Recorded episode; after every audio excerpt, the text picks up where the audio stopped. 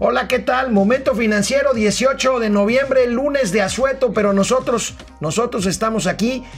Por si no lo saben, hoy no se trabaja por la conmemoración el día 20 de la Revolución Mexicana. Ay, y para ¿tú- tú crees muestra. que no lo sabe? No, no lo saben, No, están en saben. la flojera total. Y para muestra, la revolucionaria. Aquí está Doña Austeridad Revolucionaria, dispuesta a ir a coger fifís. Y yo también. Esto es Momento Financiero. El espacio en el que todos podemos hablar. Balanza comercial, Inflación, evaluación, tasas de interés, momento financiero, el análisis económico más claro, objetivo y divertido de Internet. sin tanto choro. Sí, Y como les gusta, peladito y a la boca. ¡Órale! ¡Vamos, réjete bien! Momento Financiero. Bueno, eh, amigo, Mauricio Flores ha estado siguiendo eh, muy de cerca el proyecto del Tren Maya.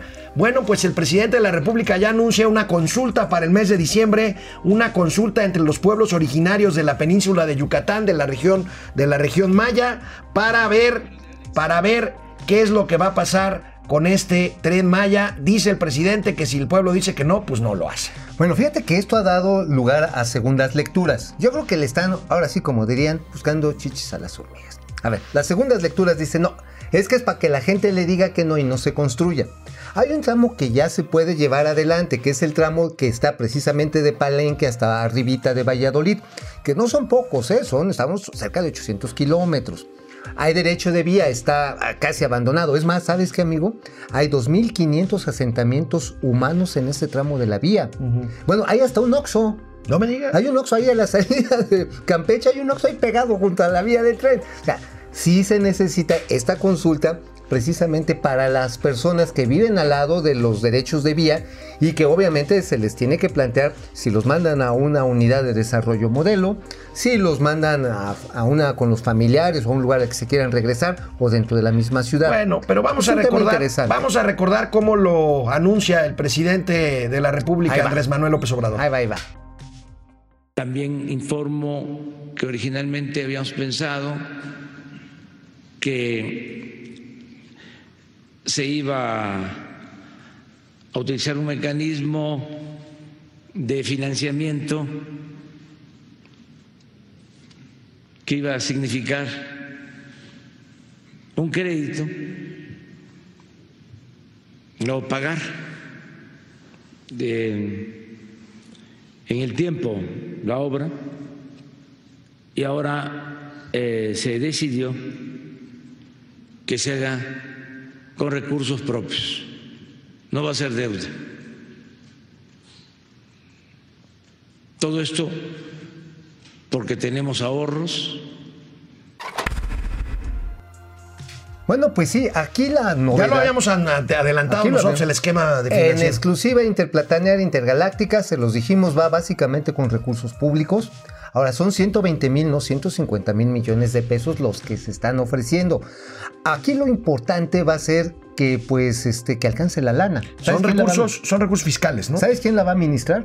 ¿Quién? La Secretaría de Hacienda. Sí, claro. Entonces, Gabriela, la- eh, Gabriela, este, Rocío Buenrostro, ¿cómo se apellida? ¿Cómo Este, se? Raquel Buenrostro. Raquel Buenrostro. Entonces, híjoles, o sea, la verdad es que a mí sí me da miedito porque, pues, si no le había llegado ni lana a petróleos mexicanos para comprar el antivirus, Híjole, este, bueno. este, sí, es- eso sí me preocupa, porque ¿sabes dónde sí puede haber negocio adicional? En las terminales. Tú siempre lo has dicho que ahí está el negocio. Ahí está el negocio. Amigos que viven en esta región, yo sí creo que puede ser un gran, una gran oportunidad, porque no es nada más tren turístico, ¿eh?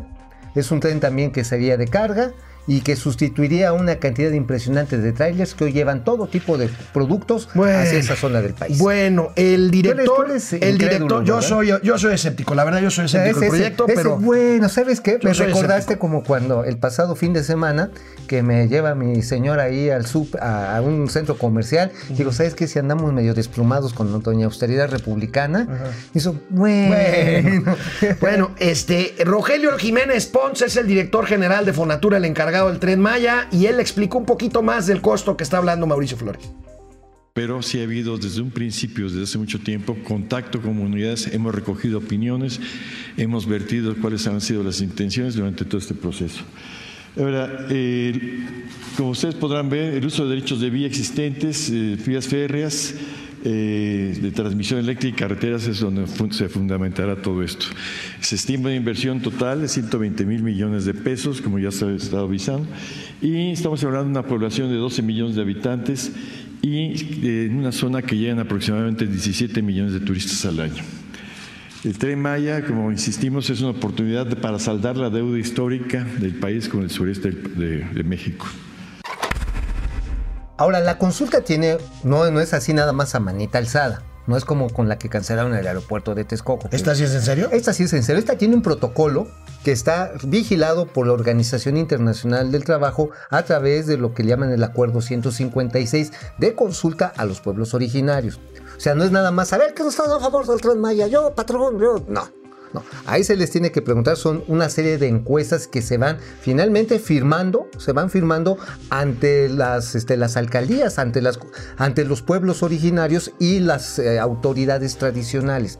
Esto de alguna manera es un cobijo muy importante porque además va vigilado por Naciones Unidas a través del organismo Hábitat. Lo que me quieres decir es que existe la posibilidad de que la gente diga no y el proyecto se cancele. Sí, efectivamente. O que haya lugares donde la gente diga, aquí no me pasas porque aquí está mi cementerio sagrado, aquí hay un cenote que baja el Xibalbá.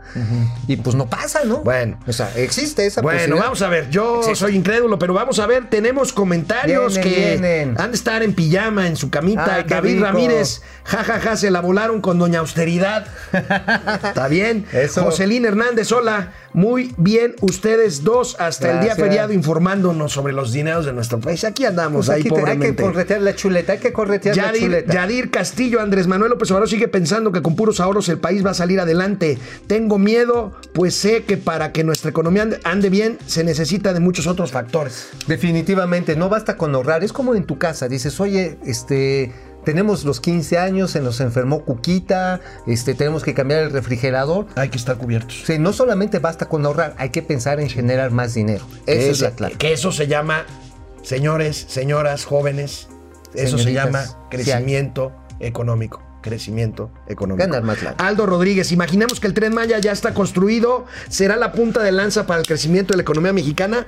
No estoy seguro, por lo menos en el sureste, yo creo que sí sería un. Un elemento atractivo acicate. importante. Un elemento atractivo importante que, bueno, ya les platicaremos conforme se vaya desarrollando precisamente esa consulta. Osman. Gil, ¿qué resultados se han dado desde que el Banco de México ha bajado la tasa de interés? Ya van tres recortes. Sí, ya van tres recortes. Tres recortes. Está en 7.25. Pero pues. Bueno. vamos a ver ver, hay Vamos a una pausa y regresamos a Momento Financiero. Prometimos darles algunos comentarios específicos de cómo viene el plan de infraestructura este que se va a anunciar el próximo 26, ¿no, amigo? De noviembre. El 26 de noviembre va a estar ahí este, en Palacio Nacional. Se van a reunir, obviamente, otra vez, otra vez las cúpulas empresariales.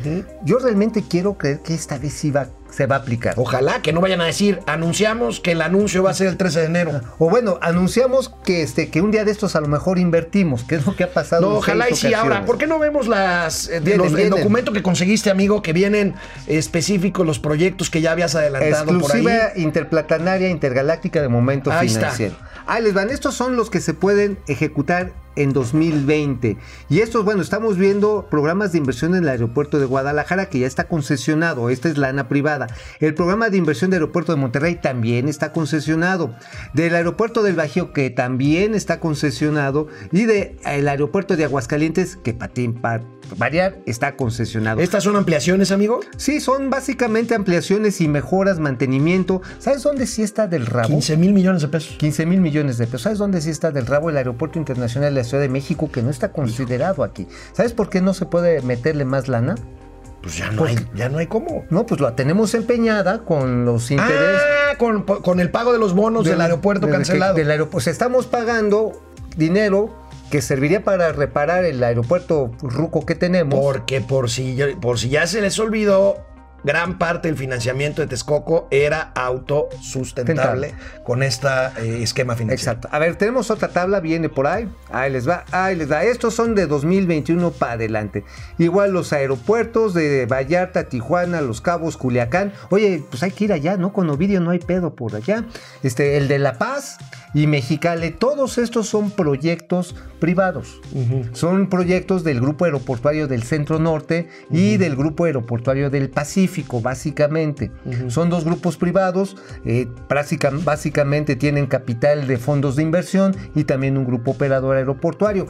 Lo importante de ello es que se va a empezar a ejecutar en 2021, pero ojo, esto va a depender de que tengan los proyectos ejecutivos, que tengan la ingeniería básica, porque no es nada más, a ver maestro, écheme ahí una plataforma para aquí, para el aeropuerto de Puerto Vallarta y la rehabilitación de pistas. No, no, no, o sea, amigos Chairos, neta. Pues ojalá y Es estos muy- jalen, digo, vaya, se me hace. eh, se me hace todavía poco, pero Sí, bueno, pues, hay que empezar por algo, ¿no? Sí, digo, en total todo ello suma 252 mil millones de pesos. Hay quienes dudan que con esto se pueda darle un empuje muy fuerte a la economía.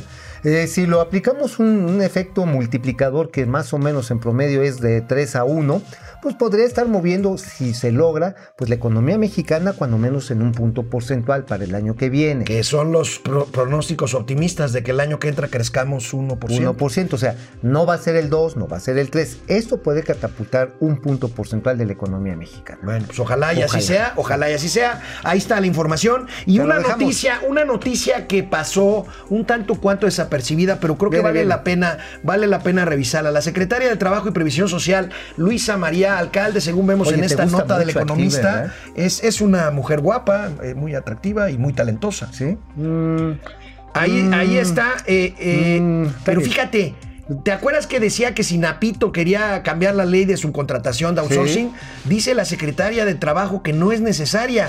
Se encuentra en proceso de depuración modelos abusivos que se permitieron en el sexenio pasado, Ah, está pero bien. la ley está bien y si se aplica bien está Yo correcta creo que como sí. está. Mira, a final de cuentas, lo que llaman el outsourcing sucio es muy fácil de encontrar. Son los cabrones que llegan y que meten a los trabajadores así como te voy a meter en un sindicato primero para no darte reparto de utilidades.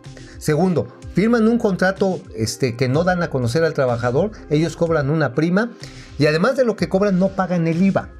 Esto incluso pasó en equipos de fútbol, ¿eh? Sí, claro. Esto pasó en el Cruz Azul. Sí, sí, en la anterior administración pasó en el Cruz Azul. Este pasó, creo que también este, en, el, en el Veracruz. En el Veracruz que traen un lío ahí Digo, eso sí es un abuso.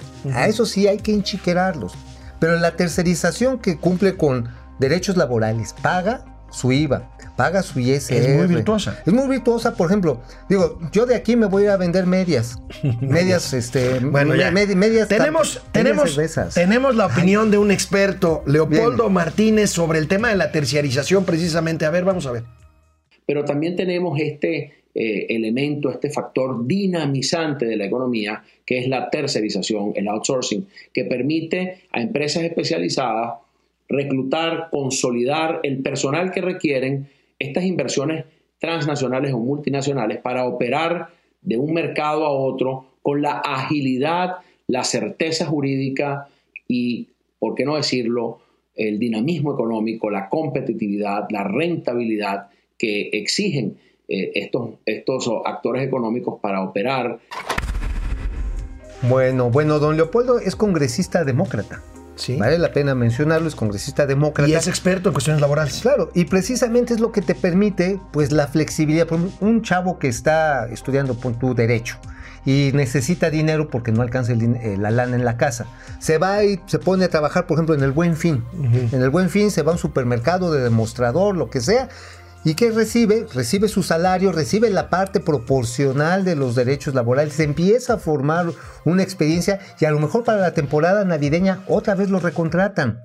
Y a lo mejor se hace tan buen demostrador que en una de esas, pues este, hasta dice, oye, pues me conoce gente que lo vaya a contratar para futuro, ¿no? Bueno, bueno, vamos a ver, muchos conectados hoy lunes, a pesar de estar en vean descanso. cómo se eh, les quiere Rosy Flores. Canayotas. ¿Por qué Mauricio tiene una fijación con las cuquitas? Saludos y qué bueno que mientras todos andan en pijama nos estén informando. ¿Quieren, quieren, que ¿Cuáles les diga, cuquitas? ¿Quieren que les diga en este, en este Ya, programa ya, o ya. en el Leticia en Bonifaz? ¿qué provecho tendrá la sociedad para la sociedad este plan de infraestructura? Este, bueno, entre otras cosas, primero la contratación de personal. Ahora sí, desde el trabajo más, más simple hasta el trabajo más especializado. ¿eh? Pues sí. Sí, eso, eh, todo eso. Y además la compra de materiales. Jessica Alvarado, qué paradoja, mucha inversión en pequeños aeropuertos, pero echaron para atrás la mega construcción del aeropuerto central de todo México, el de Texcoco. Bravo, bravo Jessica, de acuerdo contigo. Fernando Vales Becerra, chorros. entonces, ¿sí va o no la reforma en outsourcing y qué significa? Yo creo que no va. No, no va. Es más, les puedo adelantar que el señor Alejandro Tormenta, perdón, Alejandro Armenta, senador, este, sí, porque sí es bien tormentoso, sí, bien echado, sí llega casi en su cuaco. Bueno, bueno, el señor Tormenta Armenta dice que tampoco es necesario hacer esta reforma, porque de otra manera pueden precisamente quitarle competitividad a la que nos referíamos el viernes, amigo, a la economía mexicana. Exactamente. Entonces, eso es algo muy importante, ¿eh? mantener esquemas sobre todo actualizados y que permitan a la gente ir conservando derechos, ampliarlos y ganar lana. Ahora, no es cosa menor que haya anunciado lo que vieron la Secretaría del Trabajo, que es finalmente la responsable del sector laboral, y pues vamos a ver qué reacción tiene Napito, ¿no? Uy, Napito se va a revolcar, pero como chinicuila en sartén caliente. Vamos a ver, vamos a una pausa y regresamos hoy lunes 18 a Momento Financiero. Nos hemos encontrado, amigo, con una noticia interesante, con una buena noticia. A ver. Es un, eh, un estudio que hace la unidad de inteligencia del prestigiado semanario británico The Economist, en donde mide, mide el avance de los países en materia de inclusión financiera. Inclusión y financiera. ¿qué- México, México trae un buen vuelo ¿Qué, en qué- esto. qué quiere decir la A ver, inclusión? venga. A ver, inclusión financiera quiere decir que uno puede acceder a los servicios de, de la banca o de fondos de pensión o de De inversión. cualquier servicio financiero. Ajá, básicamente donde tú pone- colocas tu dinero y puedes obtener una ganancia o que te lo resguarde, como son las cajas de ahorro, por ejemplo. Por, su- ¿no? por supuesto, la mayor parte de los servicios financieros, y sobre todo en un país como México, están concentrados en la banca, la banca masiva, la banca comercial. Y entonces, gracias a nuevas tecnologías como el SPAY, como el CODI, México se ha colocado entre los primeros cuatro países con un mejor entorno para la inclusión financiera. Si vemos una gráfica, podemos ver interesante esta muestra Ahí de les va. 55 países. Y pues ahí tenemos con mejor entorno Colombia. Colombia va bien y Perú. pues, Pero digo, Perú tiene 12 años de un gran trabajo, primero de reestructuración y formalización Oye, económica. Y han ¿eh? metido al botellón a tres o cuatro expresidentes. Sí, por los rato- Perú. por rateros. Pero, pero, pues pero ahí funciona atrás. la No, justicia claro, bien. pues sí, ¿eh? ahí sí. Bueno, ahí estamos en cuarto lugar. Colombia, No Uruguay. vamos tan mal, creo que es un lugar meritorio, estamos arriba de India y de Filipinas, bueno, no digamos de Argentina, es más, a Brasil le damos la vuelta. Fíjate, ¿eh? fíjate. A nomás. Brasil le damos la Por supuesto, vuelta. arriba de esto hay países con penetración financiera de más del 80%, pero bueno, Bueno. estos son los de media tabla para abajo y ahí vamos. Pero ¿no? está- estamos bien ubicados. Ahora, Avanzamos dos lugares con respecto al mismo índice el año pasado. Ahora, ¿qué otros esfuerzos se tienen que hacer? Ah, yo sí le reconozco, le reconozco un esfuerzo otra vez para los que dicen, es que ustedes son malos querientes de la cuarta transformación. No, No, no, no, a ver. Lo que era Bansefi, está haciendo un esfuerzo muy interesante. Ahora, ¿cómo es- se llama Bansefi? Se llama Banco del Bienestar. Bueno, digo, qué creativos, ¿no? Pero bueno, vamos a dejar el nombre. Lo que sí están haciendo de manera interesante es que ahora, en vez de dar la lana, así este, que el chequecito o el dinerito en efectivo, además los estaban asaltando. Con ¿eh? tarjetas. con tarjetas con chips, pero además ahora ya viene toda una aplicación que se va a poder utilizar en los celulares y la gente va a poder hacer este tipo de transacciones, incluyendo a través de la red de tiendas 27 mil unidades que próximamente van a echar a andar el sistema operativo de Diconsa y Liconsa. Fíjate, inclusión financiera, esto interesante. está bien. Ahora, hay una mala noticia que me llamó la atención de este estudio de The Economist, sobre todo en América Latina, todavía aparece un nivel bajo de inclusión financiera para las mujeres. Ay, ay, Esa, esa parte. Y, y la verdad es que las mujeres son mejores pagadoras, por ejemplo. Mejores ahorradoras. Mejores ahorradoras y mejores sí. pagadoras de crédito. Sí, sí, a mí este, me dicen, oye, a ver, me pasan báscula todos los días, ¿eh? Entonces, y sí, porque si me dejan la lana, sí me pongo como el Joker, ¿eh? Saco el dinero y Alexis Dominic, ¿cómo vamos con el uso del CODI? Lento. sí. Lento. Eh, a ver, aquí el problema, y perdón que se los diga a los amigos banqueros, el rollo es que la gente no quiere utilizar medios electrónicos porque teme la fiscalización. Ese es el punto. Es el. El, el común de los mortales dice, no, y si me ve Hacienda, mejor me muevo en billetito. Ese es el gran obstáculo para Cody. Bueno, y regresando a temas comerciales, temas de comercio internacional, de comercio global, pese al optimismo mostrado en días recientes por representantes comerciales chinos y norteamericanos, hay una comisión, amigo, en el Congreso norteamericano que se llama Comisión de Revisión Económica y Seguridad. Ven todavía un acuerdo de Estados Unidos con China como una posibilidad remota, por no decir, más bien, incierta, Cierta. por no decir remota. Bueno, la verdad está en que China está en un franco desacato de las normas económicas de Occidente. Finalmente están buscando darle crecimiento a su país, que hoy se les desplomó a 6%. Imagínate nomás. No, venían de crecer ca- 12, 14%. 13%. 13%. Pues, obviamente, ellos bajar al 6%, pues es un rollo tremendo. quisiéramos nosotros crecer Hombre, 6%. Quisiéramos la mitad, 3%. Y obviamente a los Estados Unidos les mete mucha presión productos, sobre todo ya de alta tecnología, amigo. Los celulares, bueno, los Huawei. O sea, güey, o sea, qué rollo con los. O sea, te cuestan menos de la mitad del precio que un, este, que un iPhone Sí. y con unas aplicaciones y unos gadgets. Ahora, pero por otro lado, todo lo que es inteligencia artificial, ya le quieren quitar los sistemas operativos. Ahora, Washington, es Washington presiona mucho a Beijing en esta guerra comercial en temas de propiedad intelectual, pirata- pirataje, Claro. este, dumping, subsidios y transferencia de tecnología. Hay que recordar que los trenes chinos que se han vendido básicamente en Asia, en América todavía no hay. En México dudo que algún día vaya a haber trenes chinos. Ya viste lo que le pasó Al a- México Querétaro. Al México Querétaro se le había asignado a una empresa china, a la Railroad este Construction Consorcio de Consortium de, este, de China. Y este y, pues, salió la Casa Blanca, ¿no? y, y el, y el gaviotazo. Y, Y vámonos, vámonos. Bueno, por si algo le faltaba, amigos, a nuestros queridos hermanos chilenos. Uy. Inmersos en protestas sociales en las calles desde hace varias semanas, el Ministerio de Hacienda acepta una desaceleración pronunciada en la economía chilena Uf. que podría llegar a ser una recesión técnica para el 2020, según el ministro Ignacio Briones, el ministro de Hacienda chileno. Durante décadas, eh, este país fue el modelo de desarrollo económico Bueno, para pues la región sí, latinoamericana. pues ahora sí que ese chile va al entierro, ¿eh? Digo, la verdad, es una pena decirlo, pero la verdad es que después de un gran empuje, perdieron capacidad de innovación. O sea, acuérdate, hace 10 años llega- llegaba esta época y la gente aquí en México decía, no, en la madre van a llegar los pavos, los pavorosos pavos chilenos, a mitad de precio de los pavos mexicanos. Hoy ya no entran y aquí Ahí lo está, vemos. ahí está. Ahí está. Mira, venían de crecer 5.2% en 2018, amigo. Ajá. ¿Sabes qué? Aquí es un tema sociológico muy importante. Chile desarrolló una vigorosa clase media que ahora sus expectativas mayores con el crecimiento pues hacen que estén inconformes y que salgan a las calles. Claro. Pero no estamos hablando de que salgan a las calles gente pues necesariamente pobre. Mira, o sea, el ingreso son las clases medias. El ingreso medio allá en Chile, o sea, para que vayan agarrándole un poco del tema, son 20 mil pesos en promedio. Obviamente es como parecido a la clase media mexicana. La clase media mexicana entra entre los 15 20 mil pesos y neta, con ese ingreso, pues se quedan muchas expectativas truncas, ¿no? Sí. O sea, el coche, pues tiene que ser uno de paletas a veces, ¿no?